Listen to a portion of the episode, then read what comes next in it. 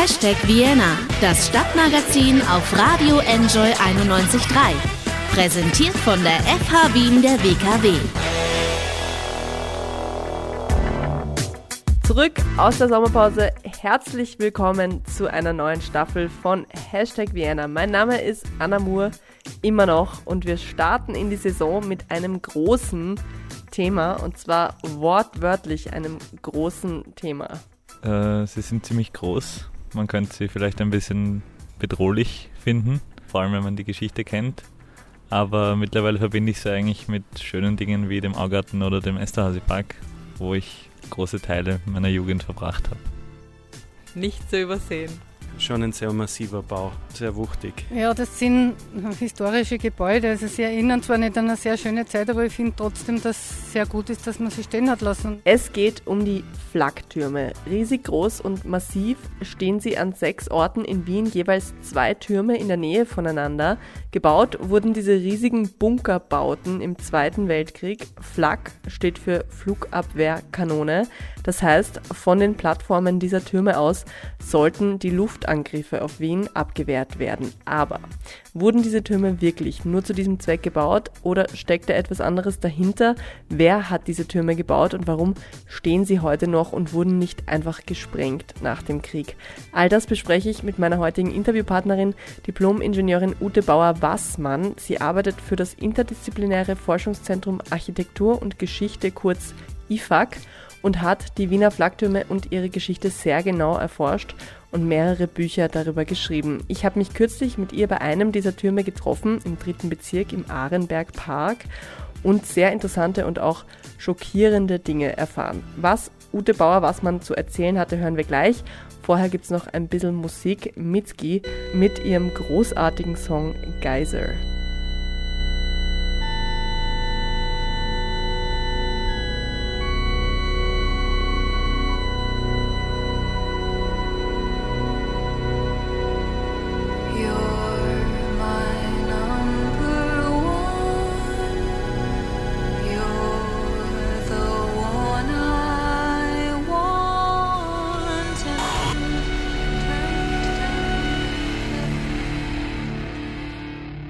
lots Ortswechsel. Vom Enjoy Studio bin ich umgesiedelt in den Ahrenberg Park in den dritten Bezirk. Hier treffe ich Diplomingenieurin Ute Bauer-Wassmann vom interdisziplinären Forschungszentrum Architektur und Geschichte.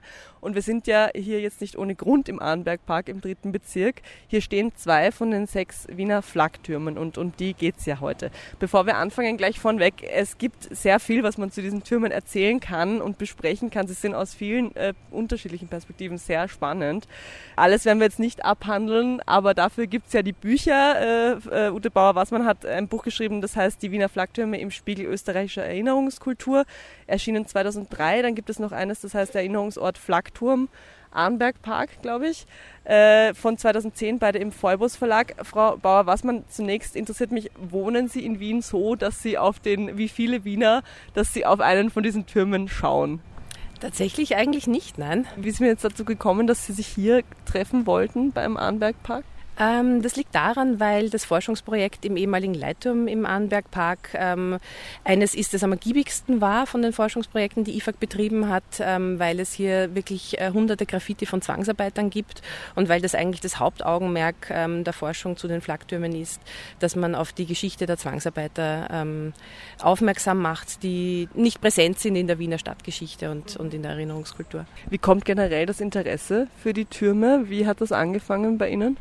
Das war zu meiner Zeit als Architekturstudentin an der Technischen Universität Wien, wo mich sehr überrascht hat, dass dermaßen massive Bauten, die so viel Volumen in der Stadt einnehmen, äh, so wenig äh, Informationen vor Ort bieten. Ja, fangen wir an mit der geschichtlichen Einordnung. Machen wir eine Zeitreise quasi ins dunkelste Kapitel von Österreichs Geschichte. Wir gehen in die Zeit, in der diese Flaktürme oder die Idee zu den Flaktürmen entstanden ist. Da befinden wir uns am Beginn der 40er Jahre, mitten im Zweiten Weltkrieg. Warum entstehen damals diese Türme hier in Wien und warum gerade dann? Also es gab ja dann in Berlin und Hamburg schon davor welche, auch äh, jeweils sechs, glaube ich, oder in Hamburg nur vier. Warum dann in Wien auch? Was haben diese Orte vielleicht gemeinsam und warum auch erst so spät? Spät, gegen Ende des Weltkriegs eigentlich schon? Man hat in Wien ähm, um die Jahreswende 42, 43 begonnen mit, mit den Flaktürmen und ähm, man wollte diese Stadt äh, Natürlich war der Luftkrieg ein Thema, aber ähm, die Zeit, als man in Wien die Flaktürme errichtet hat, da wusste man eigentlich schon, dass die Flaktürme nicht mehr den militärischen Nutzen haben werden, den man ihnen ursprünglich zugesprochen hatte und den man sich erhofft hatte. Es gab bereits Ende 41 ähm, Schriftstücke aus dem Reichsministerium für Bewaffnung und Munition, dass man wusste, dass diese Türme nicht den militärischen Erfolg haben werden und dass man ihren Bau einstellen soll. Denn mit zunehmenden, äh, mit den zunehmenden Kriegsereignissen hat, äh, war die Zulieferung von Baustoffen schwierig. Es gab keine Arbeitskräfte Fachkräfte mehr. Man hat die Jüngsten schon an die Front einberufen. Und äh, insofern äh, gab es einen vorrangigen Grund, äh, der dafür gesprochen hat, diese Türme dennoch zu errichten. Und das waren äh, Propagandafunktionen ursprünglich angedacht waren diese Flaktürme natürlich zum einen zur Luftabwehr und zum anderen auch als Schutzbunker, oder? So ist es. Ähm, bei der Untersuchung dieses Turms, neben dem wir hier sitzen, dem Leitturm im Arnbergpark, ist es so, dass von neun Geschossen nur ein Drittel für den zivilen Luftschutz verwendet wurde. Das, was man heute denkt und den positiven Nutzen, den man da unweigerlich mitschwingen lässt, ähm, das ist damals gar nicht intendiert gewesen. Man hat die Türme auch errichtet, um kriegswichtige Betriebe da unterzubringen und mit zunehmendem Luftkrieg war das ja auch immer wichtiger. Man darf nicht vergessen, 1943 1943 sind auch viele Außenlager des Konzentrationslagers Mauthausen ähm, dort errichtet worden, wo man Stollenanlagen entweder weiter genutzt hat, um äh, die Kriegsproduktion dort äh, luftsicher unter Anführungszeichen gesagt äh, unterzubringen oder wo die KZ-Häftlinge eigene Stollen graben mussten und errichten mussten, um dort eben kriegswichtige Betriebe unterzubringen. Und bei den Flaktürmen war das mit ein Grund, dass man gesagt hat, ähm, das ist also bombensicher und da bringt man Betriebe unter. Hier waren zum Beispiel die Seizwerke untergebracht untergebracht. Äh, Im Gefechtsturm gegenüber waren die Flugmotorenwerke Ostmark untergebracht. Jetzt haben Sie vorher gesagt, äh, Propagandazwecke waren dann letztendlich der Grund, warum diese, diese Projekte, diese riesigen Bauprojekte ja durchgeführt worden sind. Hm, inwiefern Propaganda? Also was, was, wollte, was sollte man damit nach außen transportiert werden? Zum einen sollte natürlich eingeschüchtert werden, auch gegen die eigene Bevölkerung. Zum anderen sollte gezeigt werden, dass man eine voll funktionsfähige Abwehr hat. Der Luftkrieg hat ja die Zivilbevölkerung äh, auch betroffen und hier wollte man wirklich Stärke suggerieren dass man in der Stadt äh, unter so einem enormen baulichen und, und auch äh, personellen Aufwand diese Türme errichtet, das ist tatsächlich dem geschuldet. Denn man muss wissen, dass die äh, Flaktürme nur ein Teil von einer großen äh, Batterie gewesen sind. Es gab 60 solche Luftabwehrstellen im Großraum von Wien. Und die Flaktürme, die Gefechtstürme waren nur drei von 60. Da war wirklich ein, ein, ein großer ähm, Wille dahinter, dass man das tatsächlich hochzieht und durchzieht. Und jetzt äh, eben kommen wir aufs ganz, ganz schlimme Kapitel zu sprechen. Gebaut wurden die tatsächlich von Zwangsarbeitern. Wo hatte man die her? Also die wurden dann quasi aus den Lagern nach Wien geholt, um diese Türme zu bauen. Da muss man unterscheiden, woher die Zwangsarbeiter kamen. Das waren mitunter zivile Zwangsarbeiter, aber auch Kriegsgefangene. Ab 1943 gab es ähm, das Service du Travail Obligatoire. Das ist ein, äh, eine Zwangsverpflichtung von französischen äh, Jugendlichen, zum, ähm, dass sie eben nach, nach Großdeutschland kommen, ähm, um hier ähm, als Arbeiter ausgebeutet zu werden. Das hat ähm, Pierre Laval mit äh, Saukel unterschrieben. Es findet sich hier im Flakturm auch eine Inschrift an der Wand von einem Franzosen, von einem französischen Zwangsarbeiter, die heißt Laval au poteau, Laval an den Pfahl. Das sind ähm, Aussprüche der französischen Resistance, die man auch auf Deportationszügen zum Beispiel findet. Da gibt es Fotografien aus der Zeit. Und er hat auch versucht, das Ganze auf Deutsch zu übersetzen. Ähm, mit Laval große Scheiße. Also man kann sich schon vorstellen, äh, was, was in diesem Menschen vorgegangen ist. Es waren italienische Militärinternierte, die nach dem Staatsstreich Badoglio gegen äh, Mussolini aus Italien in die Lager deportiert worden sind. Es sind teilweise ukrainische Frauen einfach aus ihren Dörfern äh, verschleppt worden und zu verschiedenen Firmen gebracht worden. Ähm, bei Siemens Halske zum Beispiel haben äh, ukrainische Frauen ein zwölfjähriges Mädchen auch, äh, das beim Flakturmbau gearbeitet hat, ähm, arbeiten müssen. Es wurden russische Kriegsgefangene aus den Stalags ähm, hierher verschleppt und in dieser Zeit gab es in Wien ähm, 170 Zwangsarbeiterlager. Das waren zum Teil Barackenlager, das waren zum Teil ähm, ausrangierte Wohnungen, äh, das waren zum Teil Baracken auf Firmengelände, also ganz unterschiedlich. Wusste die Bevölkerung, was hier gebaut wird? Ich meine, die Türme sind riesig und ja nicht zu übersehen. War das klar, dass da, also wurde das begleitet, dieser, dieser Bau mit, mit Informationen an die Bevölkerung oder wurde das einfach gebaut und keiner wusste, was das ist? Man wird sich wohl vorstellen haben können, was es ist. Man wusste ja schon von Berlin und Hamburg, was diese Bauten bedeuten. Und diesen Park hier muss man sich vorstellen als riesige Baustelle, die umzäunt und bewacht war. Es gibt Fotografien aus der Zeit, die hier von Häusern herunter gemacht wurden, die zeigen, ähm, dass hier, also es hat auch eine eigene Feldbahn gegeben, die Kieslager, die Zementmischer. Es war wirklich eine, eine Großbaustelle und die Bevölkerung wurde sicher nicht aktiv informiert. Ich habe auch mit äh, Damen gesprochen, die als Kinder hier im Turm Schutz gesucht haben und die das ein bisschen beobachtet haben und die gesagt haben, ja, also im Detail wussten wir das natürlich nicht, aber man konnte sich schon ausrechnen, was da passiert. Und die Zwangsarbeiter waren freilich auch präsent im Alltag der Wiener. Jetzt gibt es ja immer zwei von diesen Türmen. Also hier im dritten stehen zwei, im Augarten stehen zwei und dann gibt es noch den im Estase-Park und den äh, Zwillingsturm davon in der Stiftskaserne, also im siebten Bezirk. Warum immer zwei eigentlich? Die Geschütze waren am Gefechtsturm und die Ortungsgeräte am Leitturm untergebracht. Und wenn man sich das, man kennt das vielleicht ein bisschen so aus Krimis, wo dann die Ermittler die Fundorte von oder die Tatorte auf dem Stadtplan nachzeichnen und dann plötzlich ergibt sich ein Muster. So ähnlich ist es ja hier auch. Wenn man sich die Orte anschaut, dann stehen diese Türme quasi in einem Dreieck zueinander. Hat das einen bestimmten Grund? Wenn man drei Punkte verbindet, ist immer ein Dreieck die, das Resultat. Es war ursprünglich intendiert, diese Türme am Stadtrand äh, zu errichten, wo auch die Bauplätze größer gewesen wären. Und man hat sich dann ganz bewusst für diese Bauplätze entschieden, weil sie eben in der Stadt sind und Propagandabauten ja nur sinnvoll sind, wenn sie auch gesehen werden. Und ähm, all diese Bauplätze befinden sich in der Nähe zu Bahnhöfen. Das hatte einfach äh, strategische Gründe, dass die Zulieferung funktioniert. Jetzt haben Sie vorher gesagt, die wurden quasi schon in dem Wissen gebaut, dass sie eigentlich nicht dafür da sind, wofür sie da sein sollten. Aber waren die denn im Betrieb? Also wurde von diesen Flaktürmen aus, äh, wurde der Luftabwehr geschossen oder wurde, wurden Leute da unter, also wurden die als Bunker auch benutzt? Alle Türme wurden äh, in Betrieb genommen und zwar während sie noch eine Baustelle waren.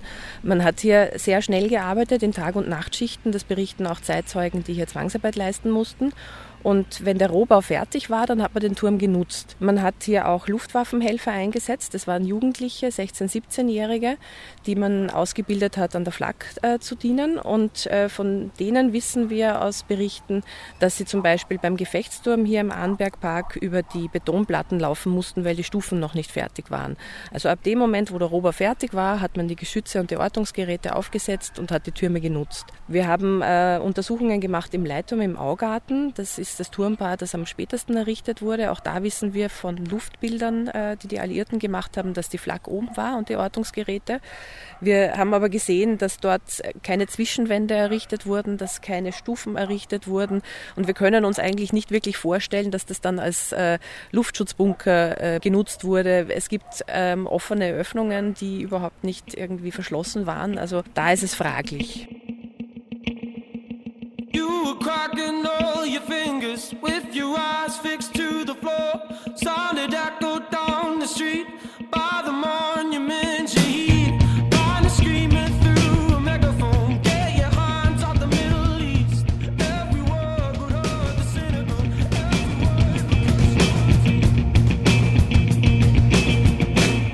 In dem Buch schreiben Sie, die Wiener Flaktürme sind äh, quasi als die einzigen authentischen baulichen Relikte der NS-Zeit in Wien zu werten. Gibt sonst nichts mehr aus dieser Zeit, was wirklich noch so erhalten ist, wie es damals war? Damit meine ich, dass diese Bauten bis heute ungenutzt sind zum Großteil und daher natürlich äh, zur Verfügung stehen, als materielle Zeitzeugen zu dienen.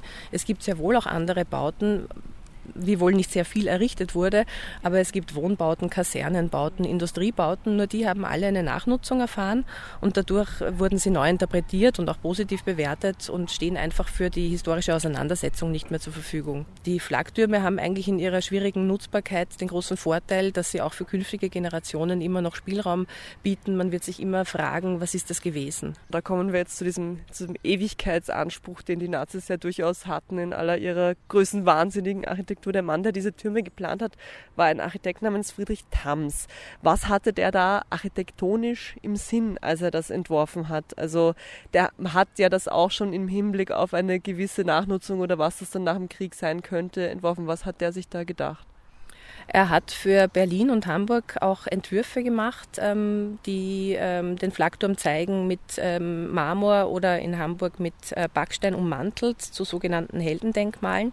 Es gibt für Wien auch solche Entwürfe für den äh, Gefechtsturm in der Stiftskaserne. Ähm, für die anderen Türme kennen wir diese Entwürfe nicht. Das war vermutlich dann auch ähm, der, der, Zeit geschuldet, in der das entstanden ist. Äh, er hat die Türme eigentlich erst in Wien richtig vollendet. Also ich glaube, dass da auch ein Wandel stattgefunden hat und dass er durchaus, und das wissen wir auch von Interviews, die gemacht wurden ähm, in der Nachkriegszeit, wo er sagt, dass er diese rohe Sichtbetonarchitektur durchaus als das Letztgültige angesehen hat und auch möchte, dass es so erhalten bleibt. Äh, bekanntes Detail, Friedrich Dams hat 1972 von der Technischen Hochschule Wien ein Ehrendoktorat bekommen, wo alles Mögliche beschrieben wird, was er nicht ehrenvolles, verdienstvolles für Wien gemacht hat. Die Flaggtürme finden überhaupt keine Erwähnung. Man muss sagen, dass die Türme im Augarten, die als letzte entstanden sind, auch tatsächlich erst Türme sind von ihren Proportionen her und dass diese auskragenden Eckbastionen, die ursprünglich für die Aufstellung der leichten Flak gedacht waren, immer stärker akzentuiert wurden und natürlich eine irrsinnig bedrohliche Untersicht ergeben. Also da hat er schon mit Elementen gespielt und, und das ist tatsächlich ein Gestaltungswille, der sich da ausdrückt. Das ist nicht nur ein Form follows Function. Diese auskragenden Eckbastionen sind eigentlich militärstrategisch unnötig gewesen in Wien, weil man wusste, dass die äh, Fliegerverbände so hoch fliegen, dass man sie ohnehin mit der leichten Flak nicht erreichen wird. Aber für Kämpfe am Boden äh, sind sie durchaus auch noch eingesetzt worden war das dann quasi aus damaliger Sicht State of the Art, was er gemacht hat mit diesen Türmen? Weil es hieß, also ich glaube, der, der im Augarten sind ja die jüngsten Türme und sind also quasi auch technologisch die am weitesten entwickelten. War das dann so, hat er damit irgendwie das, das Kriegsbau neu erfunden oder? Grundsätzlich gab es ja ein großes Bunkerbauprogramm und die Flaktürme sind da schon isoliert, etwas äh, Einzigartiges im negativen äh, Sinn und ähm, sind so auch nicht wiederholt worden in dieser Form. Also er lehnt sich sehr wohl an die Festungsarchitektur an mit seiner Formensprache, aber im Grunde ist äh, das Ganze einfach nur Beton in Schalungen und zwar schlechter Beton, schlechte Bewährung, die man irgendwo zusammengeklaut hat. Man sieht das, wenn man durch den Turm geht, dass äh, der Beton wirklich schon leidet und äh, das ist gar nicht so mein Thema, dieses, dieses Technoide. Wichtig ist für mich und wichtig finde ich ist für die Erinnerungskultur, welche Menschen haben das gebaut und unter welchen Bedingungen und nicht, ob dieses Bauwerk irgendwann einmal ähm, jetzt technisch besonders ausgereift war. Also man hat das wirklich ähm, auf, auf dem Schicksal dieser Menschen ausgetragen und, und ohne jede äh, Rücksichtnahme man muss sich denken, diese Menschen, die da verschleppt worden sind, sind eingesetzt worden, äh, ungeachtet ihrer Eignung, ungeachtet ihres Alters. Die sind nicht ausgerüstet worden in irgendeiner Form, wie es notwendig gewesen wäre. Französische Zwangsarbeiter, äh, Überlebende haben berichtet, dass sie im Winter keine Handschuhe bekommen haben, haben aber die Bewährungseisen äh, tragen müssen und äh, sind ihnen die Hände angefroren am Bewährungseisen, die Haut runtergerissen. Es gab keine gute sanitäre Verpflegung. Sie sind unzureichend ernährt worden. Sie waren in Holzbarackenlagern untergebracht gemacht. Also all das finde ich so viel erinnerungswürdiger als irgendeinen technischen Aspekt dieser Bauten. Und dadurch, dass es kein Denkmal für Zwangsarbeit gibt in Wien und auch nicht in Österreich, kommen diese Opfergruppen auch nicht hierher. Es gibt auch keinen Gedenktag, dass ich sage, äh, da, da, wäre jetzt etwas, um, um daran zu erinnern. Aber die Produkte ihrer Arbeit, die stehen da und nicht nur überseh, also wirklich unübersehbar stehen sie hier. Und die müssten natürlich ähm, kommentiert werden und das müsste einfach äh, das sein, woran man erinnert. Weiß man, was mit diesen Zwangsarbeitern passiert ist, nachdem die Türme fertig waren? Die äh, meisten Zwangsarbeiter sind dann bei anderen Baustellen oder einfach bei anderen Betrieben äh, eingesetzt worden. Ähm, es gab hier so eine, eine, eine Umschichtung. Am Anfang waren es überwiegend Franzosen, dann waren es überwiegend Italiener. Aber wir haben äh, nicht nur von den Graffiti, sondern auch von Dokumenten und Objekten, die wir in den Türmen gefunden haben, eruieren können, aus welchen Ländern äh, die Zwangsarbeiter kamen. Und die kamen auch aus Tschechien, aus den Ländern der ehemaligen äh, Sowjetunion, aus den Ländern des ehemaligen Jugoslawiens, ähm, aus den Niederlanden, aus Belgien. Also es waren die unterschiedlichsten Zusammensetzungen. Und ein Franzose, äh, Charles Choyon, mit dem ich sehr oft gesprochen habe und den ich auch in Paris besucht habe, hat erzählt, für ihn war das wie der Turmbau zu Babel. So viele Sprachen, keiner hat sich verstanden. Zum Teil sieht man das dann auch in den Türmen, wenn irgendetwas äh, ausgeführt ist, wo man sich denkt, das schaut so aus, als wäre das ohne Plan geschehen. Vielleicht, das schwingt so ein bisschen mit. Die äh, Poliere waren Österreicher, Deutsche, haben sich mit den Arbeitern nicht verständigen können. Die Arbeiter konnten sich untereinander nicht gut verständigen. All das ist eigentlich ablesbar und man bräuchte diese Türme und vor allem hier den Leitturm nur zu öffnen, um all das sichtbar zu machen. Damit sind wir eigentlich schon mitten im, im nächsten großen Thema, nämlich mit dem, was passiert ist mit den Türmen, nachdem der Krieg vorbei war.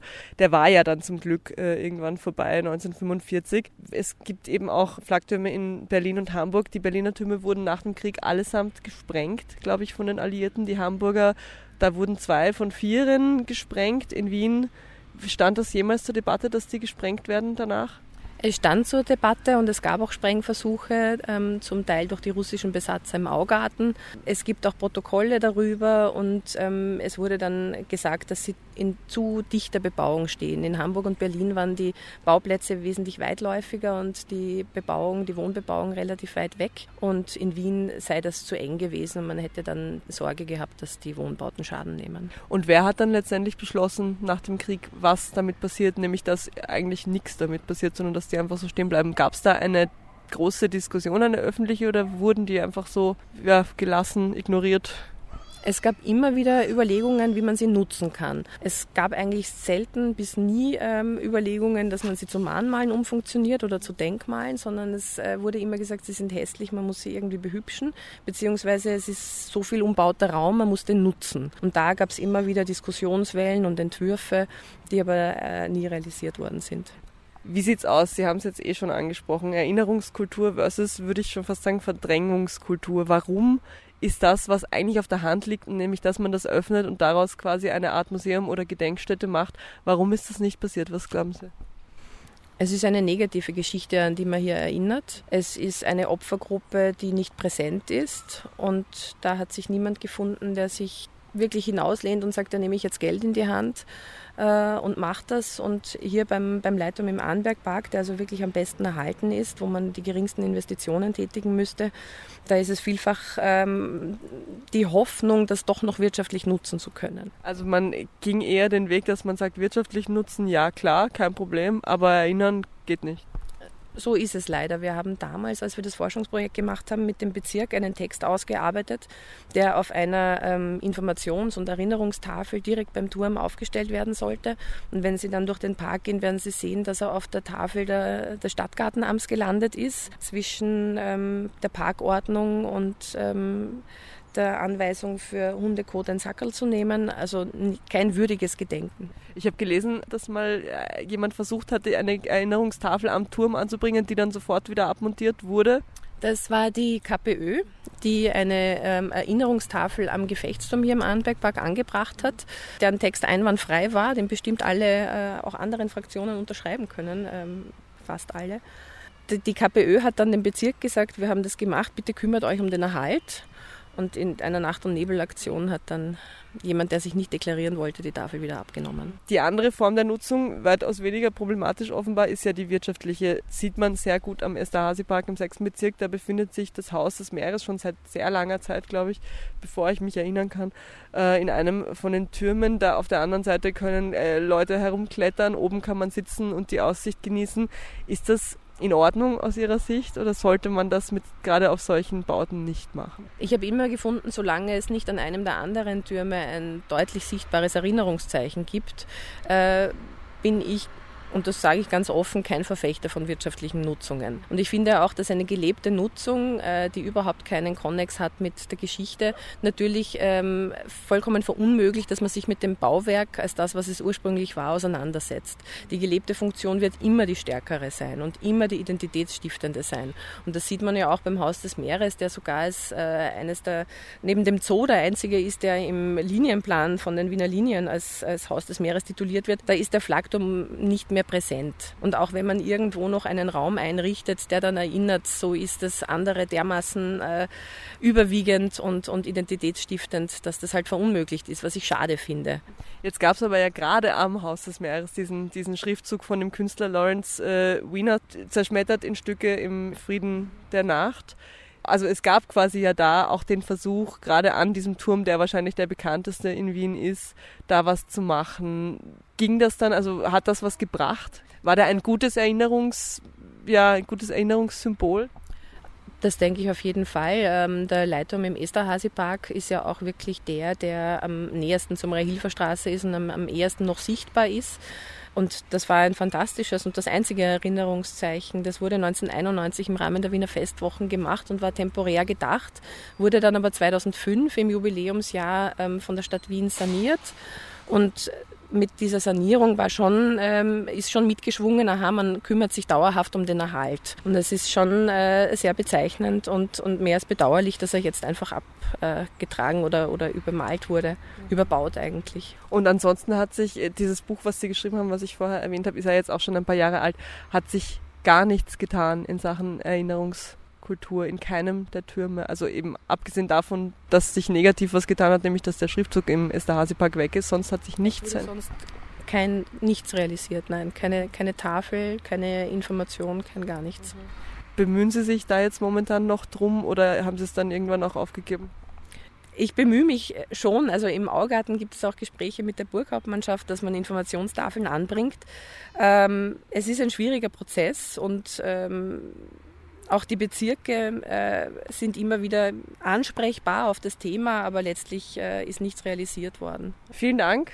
Frau Bauer-Wassmann für das Interview. Äh, jetzt haben wir gerade über den Schriftzug geredet, der vom äh, Turm im Esterhazy-Park entfernt wurde.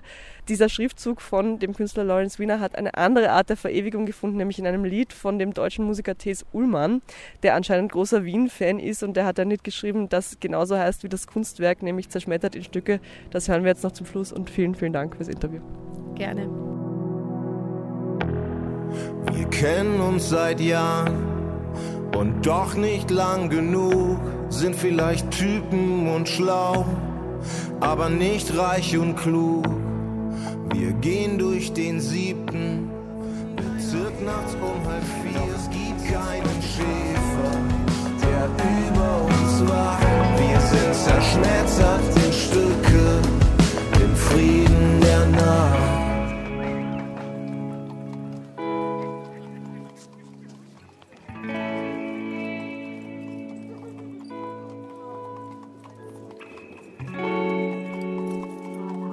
Zerschmettert in Stücke im Frieden der Nacht singt Thes Ullmann. So stand es einmal auf dem Flakturm im Esterhazy-Park als Erinnerung daran, dass dieser Turm und die fünf anderen aus einer schrecklichen Zeit stammen. Das ist vorbei. Jetzt steht da mehr oder weniger ein Werbeschriftzug für das Haus des Meeres, das ja im Inneren des Turms ist. Aber ich war ja kürzlich für das Interview im Ahrenbergpark im dritten Bezirk und da hat jetzt jemand diesen Schriftzug auch auf einen dieser Türme gesprayt. Ganz provisorisch sozusagen. Mal schauen, wie lange er dort oben bleibt, bevor die Stadt Wien ausrückt und ihn wieder wegschrubben lässt. Von der Vergangenheit geht es jetzt mal in Richtung Zukunft. Aktuell ist im MAC, im Museum für angewandte Kunst, noch die Vienna Biennale for Change zu sehen. Dort werden Kunst, Design und Architektur miteinander verbunden und das Überthema ist, wir wollen was verändern, wir wollen die Welt besser machen. Mehrere Ausstellungen gibt es dazu, die sich jede auf ihre Weise darum drehen, wie und womit man die Zukunft, die derzeit ja nicht besonders rosig ausschaut, wenn wir uns ehrlich sind, doch noch zum Positiven wenden kann. Christine Meyerhofer, eine Studierende der FH Wien der WKW, war für uns vor Ort im MAC und hat sich die Vienna Biennale aus der Nähe angeschaut. Wie redet es sich eigentlich mit einer KI? Und ist das nicht furchtbar unheimlich? Ja und nein. Wir mögen künstliche Intelligenz zwar für unheimlich befinden, aber sie ist längst Teil unseres Alltags, von der Wetterprognose bis zur Gesundheitsvorsorge. Das macht die Ausstellung Uncanny Values Künstliche Intelligenz und Du im MAG sichtbar. Wie gewohnt setzt das Museum für angewandte Kunst dabei auf interaktive Elemente. Dialog mit der KI ist also ganz wörtlich zu verstehen. Auch wenn nicht ganz klar wird, was sie uns eigentlich sagen will.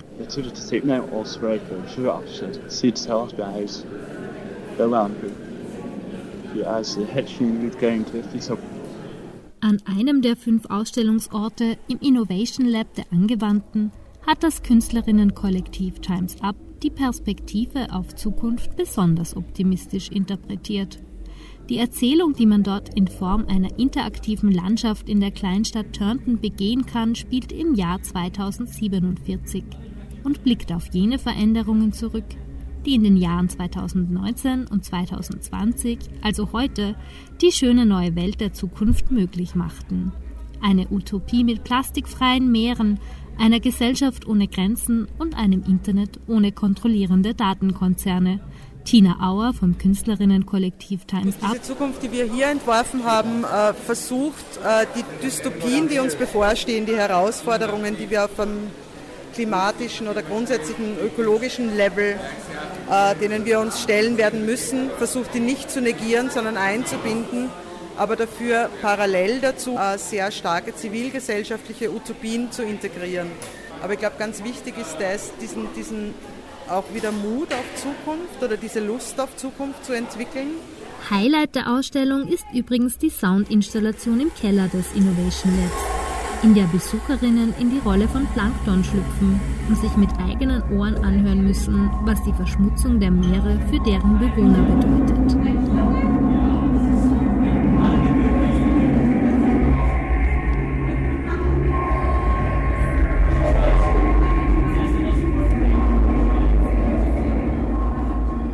Wenn man aus dieser dunklen Klangwolke im Keller zurück in die Gegenwart klettert, kommen einem bei all dem Zukunftsoptimismus und Fortschrittsglauben wohlberechtigte Zweifel. Auf die Kunst und ihre Visionen werden wir aber nicht verzichten können, wenn wir 2047 tatsächlich in einer schönen neuen Welt leben wollen. Danke, Christine, fürs Auschecken. Bis zum 6. Oktober kann man sich die Vienna Biennale noch im MAC anschauen. Alle Infos gibt's natürlich auch online unter viennabiennale.org. Mit der Zukunft beschäftigt sich auch der junge Mann, den wir jetzt noch hören, klingt allerdings ein bisschen düsterer als das, was da im MAC passiert. Future Mask Off.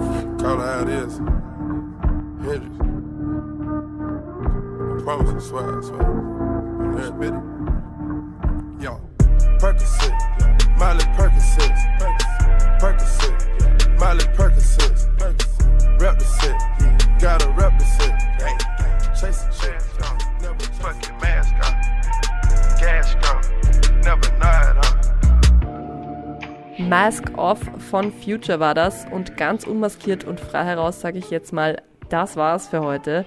Das war die erste Ausgabe von Hashtag Vienna nach der Sommerpause. Sehr spannend, was uns die Architekturhistorikerin Ute Bauer in dieser Folge über die Wiener Flaktürme erzählt hat.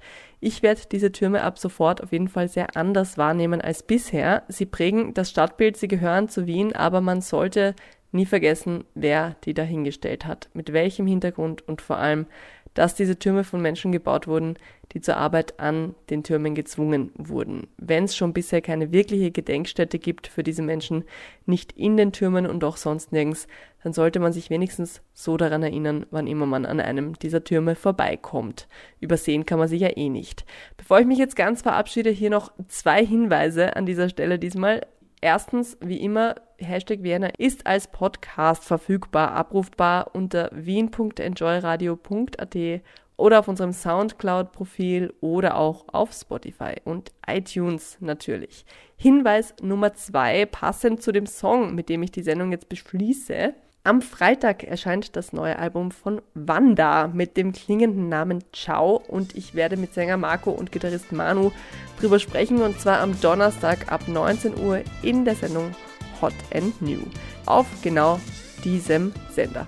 Danke fürs Zuhören, das war's mit Hashtag Vienna für heute. Jetzt können wir nach Hause gehen.